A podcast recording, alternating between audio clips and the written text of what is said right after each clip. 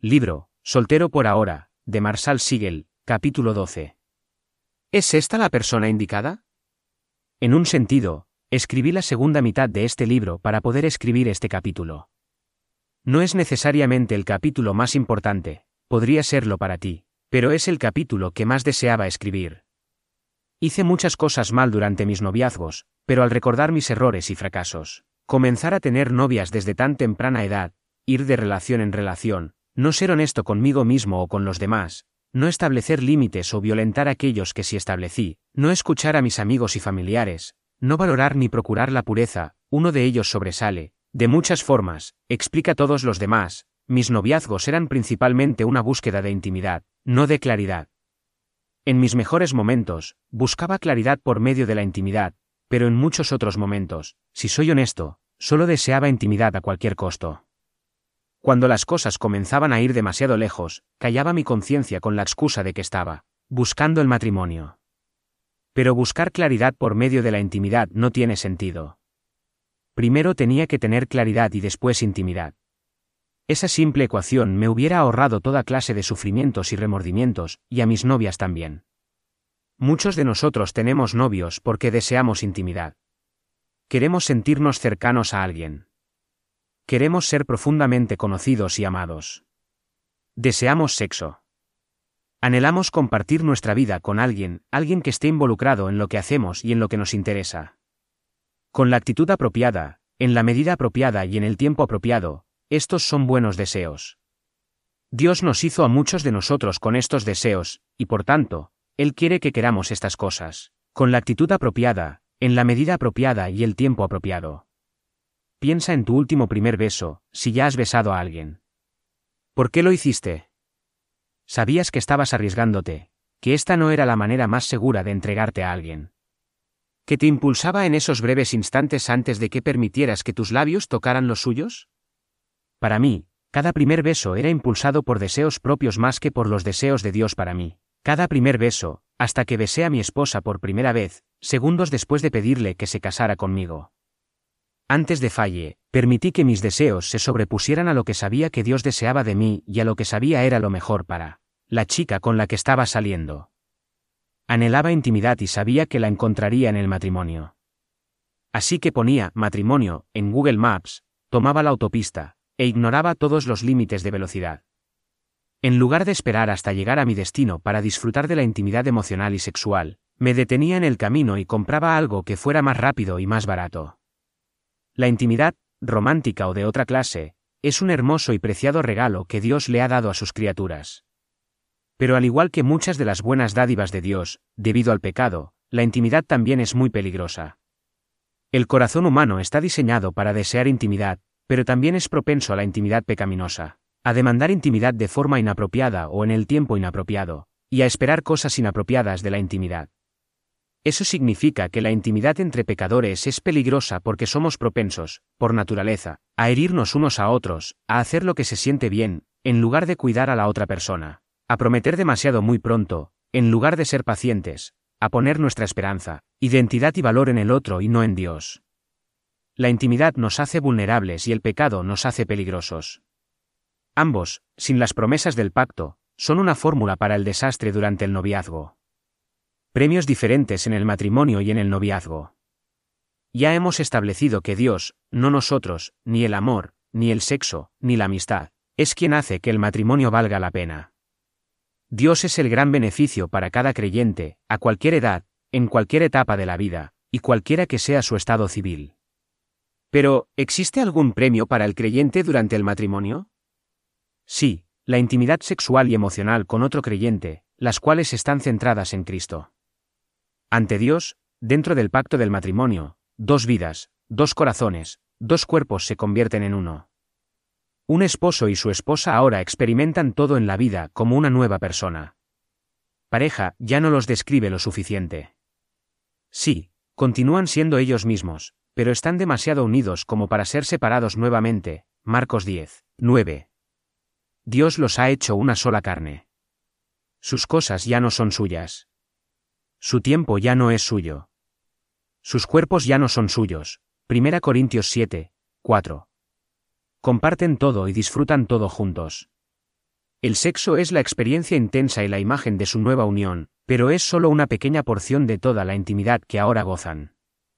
La razón por la que esa clase de intimidad es el premio del matrimonio y no de nuestros noviazgos es que este tipo de intimidad nunca es segura fuera del pacto. Nunca.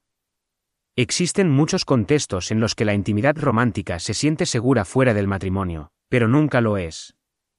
Si no hay un anillo, hay demasiados riesgos involucrados. Si no hemos hecho promesas delante de Dios, cuanto más intimidad tengamos con alguien, más nos exponemos a la posibilidad de ser abandonados, traicionados y devastados. En un matrimonio centrado en Cristo, esos mismos riesgos no existen.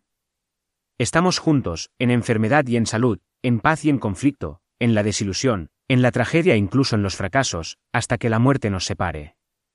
Cuando Dios nos une, la muerte es lo único suficientemente fuerte como para separarnos. Eso significa que la intimidad es una experiencia segura y apropiada en el matrimonio. Por supuesto, no es perfectamente segura. Los casados siguen siendo personas pecadoras, lo que significa que aún son capaces de lastimar a otros, incluso al punto del abuso o del divorcio. Pero los casados que son fieles no son personas que abandonan. Así como Dios no abandona a los suyos. Si queremos tener y disfrutar de una intimidad cristocéntrica, tenemos que casarnos. Y si queremos casarnos, debemos buscar claridad en cuanto a la persona con quien nos casaríamos. La claridad no se obtiene por medio de la intimidad. Una claridad apropiada nos lleva a una intimidad apropiada, no al revés.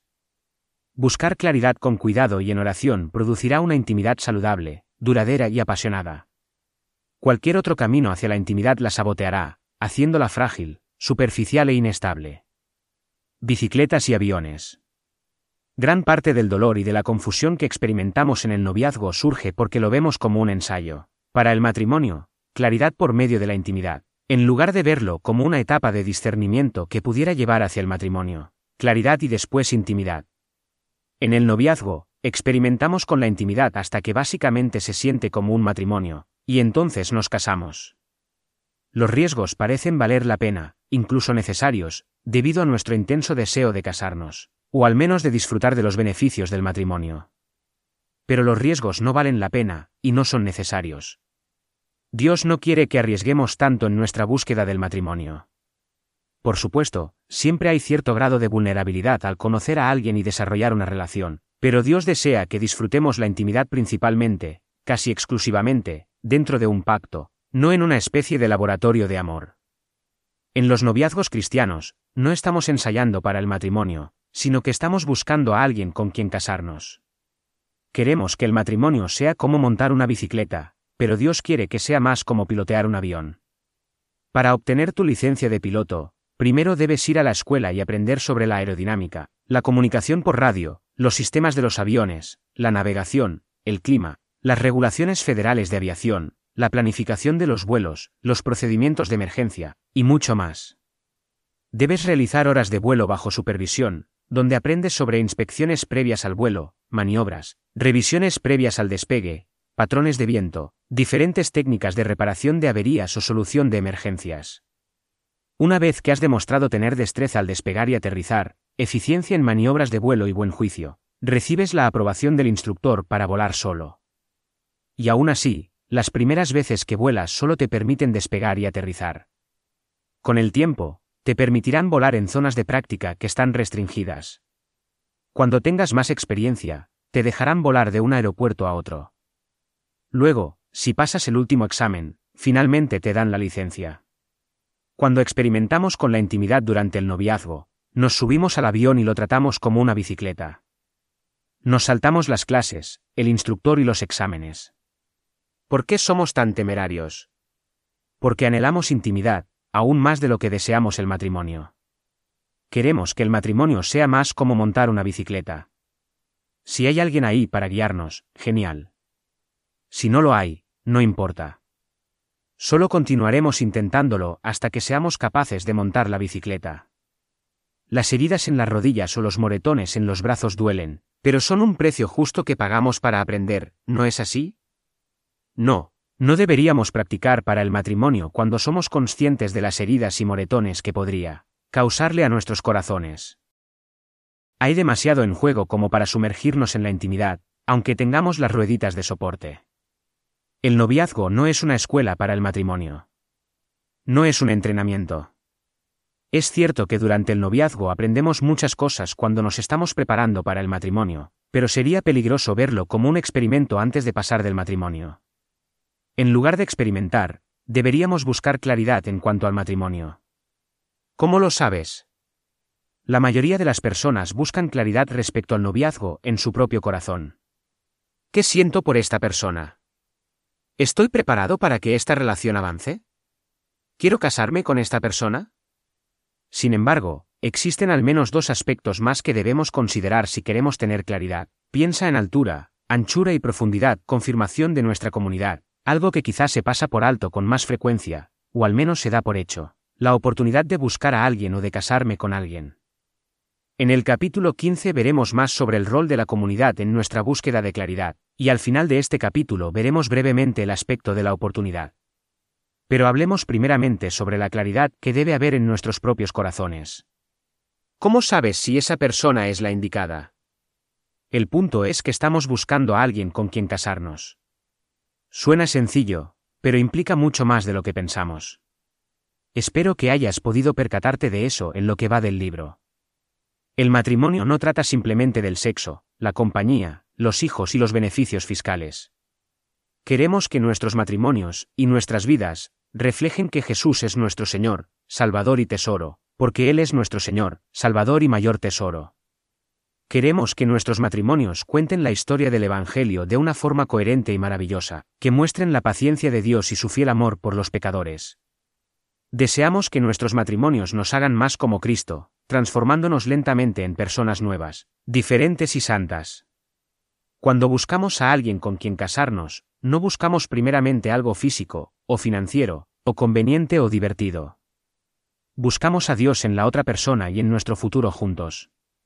Una parte de la claridad que necesitamos en nuestros corazones trata de un llamado personal y subjetivo. Una sensación de que nuestro deseo de casarnos con esta persona es un buen deseo que es resultado de la obra de Dios en nosotros, no un deseo malo que debe ser redimido y moldeado por Dios. Debemos preguntarnos si queremos casarnos con esta persona principalmente porque anhelamos a Dios, o si Dios es más como un pariente lejano en nuestra relación. David dijo, Deleitate en el Señor, y Él te concederá los deseos de tu corazón. Salmos 37. 4. Cuando Dios es nuestro mayor gozo, nuestro mayor deseo y nuestra mayor prioridad, podemos comenzar a confiar en los deseos de nuestros corazones. Si Dios está en segundo, tercero décimo lugar en nuestros corazones, entonces no podemos confiar en nuestros deseos.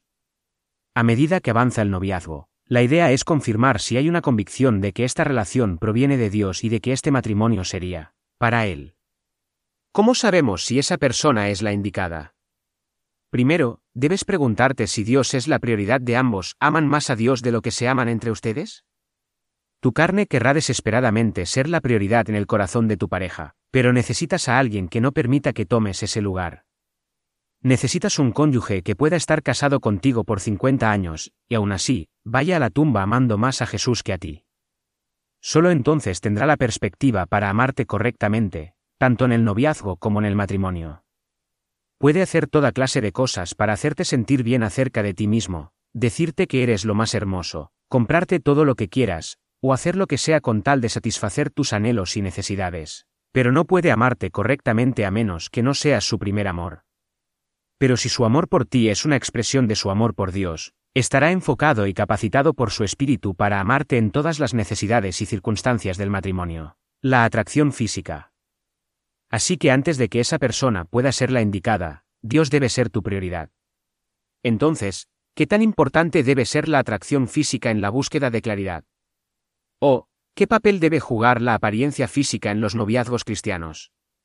A través de los años, algunos muchachos jóvenes han venido a preguntarme sobre esto. Usualmente, el muchacho admira o respeta a una chica piadosa, o, quizá más a menudo, otras personas en su vida piensan que debería admirarla más, y, sin embargo, no se siente atraído por ella. Él dice que no es su tipo, así que pregunta, ¿debería intentarlo igualmente? Generalmente respondo que no o al menos todavía no. Debido a las suposiciones y a las prácticas que caracterizan a nuestra sociedad actual, incluyendo a la Iglesia, no creo que un hombre, o una mujer, deba comenzar a salir con alguien a quien no se siente atraído. Si él admira otras cosas en ella, estoy a favor de que se hagan amigos y la conozca de manera segura, probablemente en grupo. Pero creo que la atracción física, al menos en la mayoría de los casos, es una parte crucial al discernir si debes iniciar un noviazgo y luego casarte con alguien. Habiendo dicho esto, también creo que la atracción física es mucho más profunda y dinámica, incluso espiritual, de lo que tendemos a pensar. No es estática u objetiva. La atracción real, significativa y duradera va más allá de lo físico. Así que, por ejemplo, la apariencia física de una mujer es solo una parte de lo que la hace atractiva. Su papel es masivo al principio, es decir, la primera vez que la ves, cuando todo lo que sabes de ella es lo que ves, incluso antes de saber su nombre o de escuchar su voz. Pero su papel evolucionará cuanto más conozcas de ella. Cuando hayas aprendido más sobre ella, al preguntarle a sus amigos, escucharla hablar y observar cómo vive, no volverás a verla como la persona que viste por primera vez. A medida que vayas conociéndola, su apariencia tendrá, para bien o para mal, un nuevo significado, por su personalidad, sus convicciones, su sentido del humor y su fe. La mujer que una vez fue deslumbrante podría perder su encanto, o aquella que pasabas por alto puede llegar a ser increíblemente hermosa. Ambas se ven exactamente igual que antes, y a la vez no. Ahora las ves diferentes, incluso físicamente. La atracción física es real, pero también es flexible.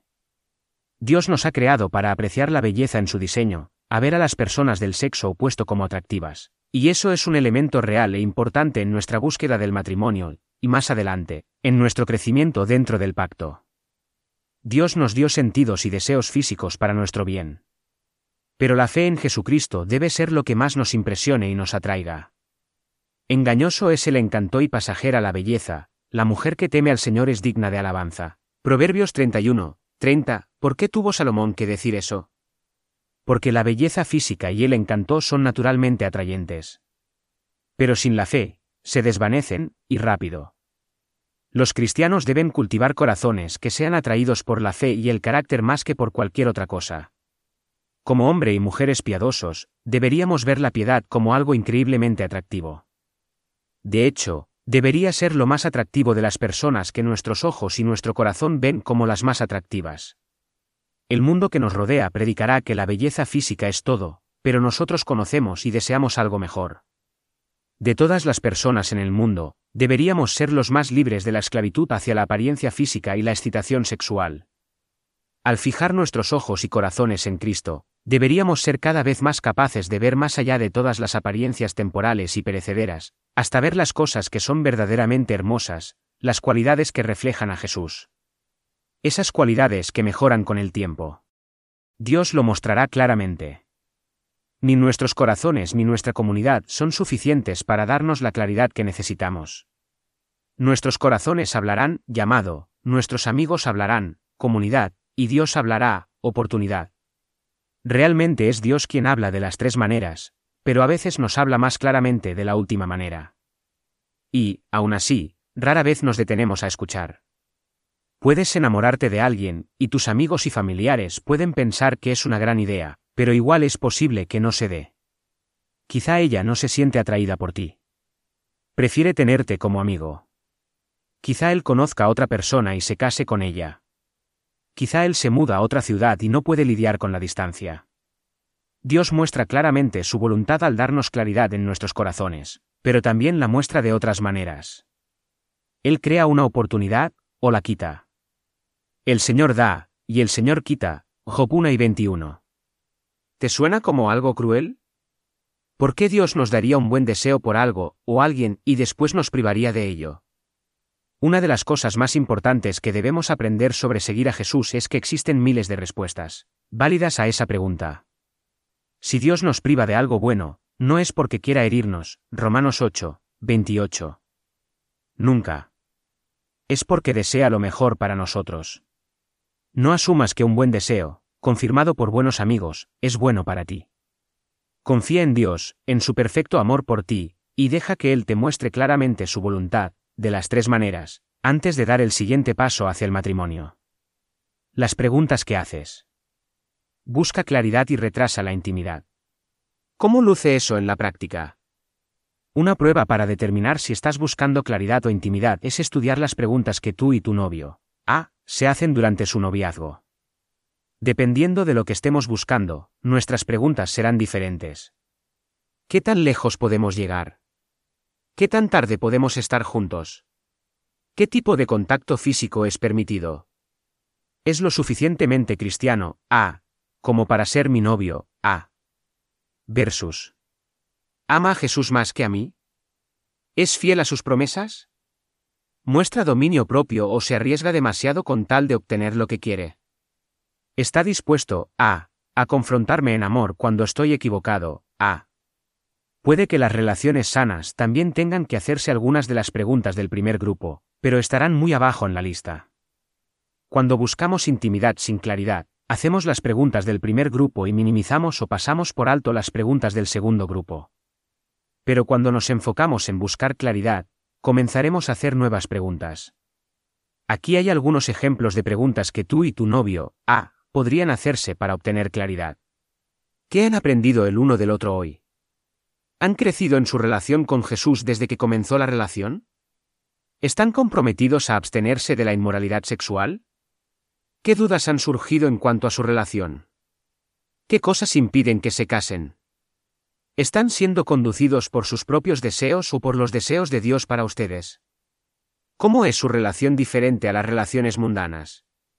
Preguntas como estas exponen lo que realmente queremos en el noviazgo, y si somos propensos a dejar a Cristo a un lado. Son las barreras que nos impiden caer al precipicio, protegiéndonos de la impaciencia y de la impureza. Pero también son instrumentos del amor verdadero, las piezas clave que mantienen a nuestro automóvil en la autopista hacia el matrimonio nos mantienen enfocados en nuestra meta y en lo que verdaderamente importa.